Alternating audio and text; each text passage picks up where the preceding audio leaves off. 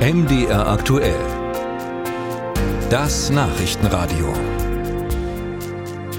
Im Sommer hat die Bundesregierung die Regelungen für die Fachkräfteeinwanderung nach Deutschland novelliert.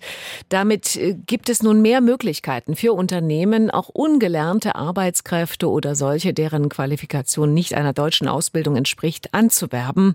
Doch auch wenn diese Arbeitskräfte in Deutschland dringend gebraucht werden, können sie auch besonders leicht ausgebeutet werden und in prekären Arbeitsverhältnissen landen. Sie müssten deshalb besser geschützt werden. Das besagt ein Gutachten des Sachverständigenrates für Integration und Migration. Der Politikwissenschaftler Dr. Holger Kolb hat das Gutachten erstellt. Ich habe mit ihm vor der Sendung gesprochen. Herr Dr. Kolb, was ist jetzt neu bei der Fachkräfteeinwanderung? Also wer kann zusätzlich nach Deutschland kommen? Ja, ganz einfach auf den Punkt gebracht. Zusätzlich nach Deutschland kommen können Personen ohne Abschluss oder mit ausländischen Abschlüssen, die nicht als gleichwertig zu Deutschen anerkannt sind. Vorher war das nicht möglich. Nun warnen Sie vor der Entstehung einer neuen Unterschicht. Äh, warum besteht diese Gefahr? Naja, es hat sich herausgestellt, dass Abschlüsse, die entweder in Deutschland erworben wurden oder die als gleichwertig zu Deutschen anerkannt sind, so eine Art Versicherung sind gegen prekäre Arbeitsverhältnisse. Und wenn diese Abschlüsse eben nicht mehr vorliegen, entweder weil man gar keinen Abschluss hat oder weil man nur einen Abschluss hat, der nicht in Deutschland anerkannt ist, dann fehlt diese Versicherung und dann wird es schwerer, sich gegenüber Arbeitgebern durchzusetzen, dann wird es schwerer, den Arbeitgeber zu wechseln, dann wird es schwerer, sich gegenüber Arbeitgeber auch zu wehren. Aber wir haben ja in Deutschland einen Mindestlohn und die Zahl der Arbeitsstunden, die jemand am Tag leisten muss, die ist ja auch gesetzlich geregelt. Warum sollen diese Gesetze für ausländische Arbeitnehmer nicht gelten? Die gelten natürlich auch für ausländische Arbeitnehmer, das ist keine Frage. Allerdings ist es immer so eine Sache, Recht haben und Recht bekommen. Das sind ja zwei Paar Schuhe.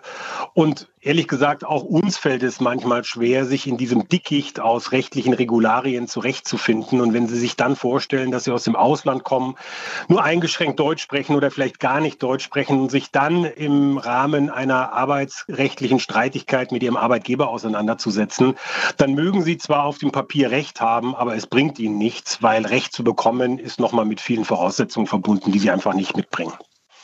Ist denn die Voraussetzung, äh, etwas Deutsch zu können, auch gelockert worden mit den neuen Regelungen? Ja, sie ist äh, nochmal deutlich gelockert worden. Im alten Recht war in den meisten Regelungen Voraussetzung, dass man ein bestimmtes Level an Deutschkenntnissen mitbringt. Das ist in den neuen Regelungen nochmal deutlich gelockert worden und das ist natürlich ein zweischneidiges Schwert. Auf der einen Seite gewinnt man dadurch einen größeren Pool an Arbeitskräften, die sich interessieren, nach Deutschland zu kommen, weil Deutsch ist ja auch eine schwere Sprache, eben nicht mehr Voraussetzung ist, um nach Deutschland zu kommen. Auf der anderen Seite hat man dadurch natürlich auch mehr Arbeit Arbeitskräfte, die sich aufgrund dieser mangelnden Sprachkenntnisse vielleicht in Deutschland nicht so zurechtfinden und dann eben vielleicht auch nicht so die Möglichkeiten haben, sich in bestimmten Tätigkeiten, in bestimmten Konstellationen arbeitsrechtlich zu wehren. Also hat alles seine Vor- und Nachteile und hier wird das besonders sichtbar. Was schlagen Sie nun vor, wie die Politik dem Problem der Entstehung einer neuen Unterschicht möglicherweise begegnen soll? Also es ist sicherlich wichtig, dass man in bestimmten Sektoren, in bestimmten Branchen, die diese Arbeitsverhältnisse in besonders hohem Umfang eingehen, genauer hinschaut, als man es in der Vergangenheit gemacht hat. Ich spreche hier vom Hotel- und Gaststättengewerbe, von der Landwirtschaft, von der Nahrungsmittelindustrie, aber auch von der Bauwirtschaft.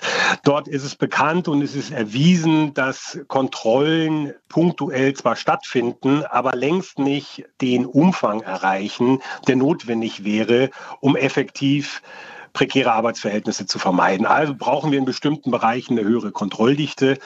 Das gilt sicherlich nicht branchenübergreifend, aber eben in bestimmten Bereichen. Darüber hinaus wäre es mir ganz wichtig, dass man über diese Gruppe auch mal ein bisschen stärker spricht. Die Politik hat so die Neigung, sehr stark über die Hochglanzfälle zu sprechen, über die blaue Karte, über Computerspezialisten, über Akademikerinnen und Akademiker, die ins Punktesystem gehen und ähnliches. Und diese andere Gruppe, die am unteren Ende des Arbeitsmarktes ist, aus auszublenden. Und das ist keine gute Entwicklung. Diese Gruppe gehört auch in den Fokus der Politik. Und zwar stärker als bislang.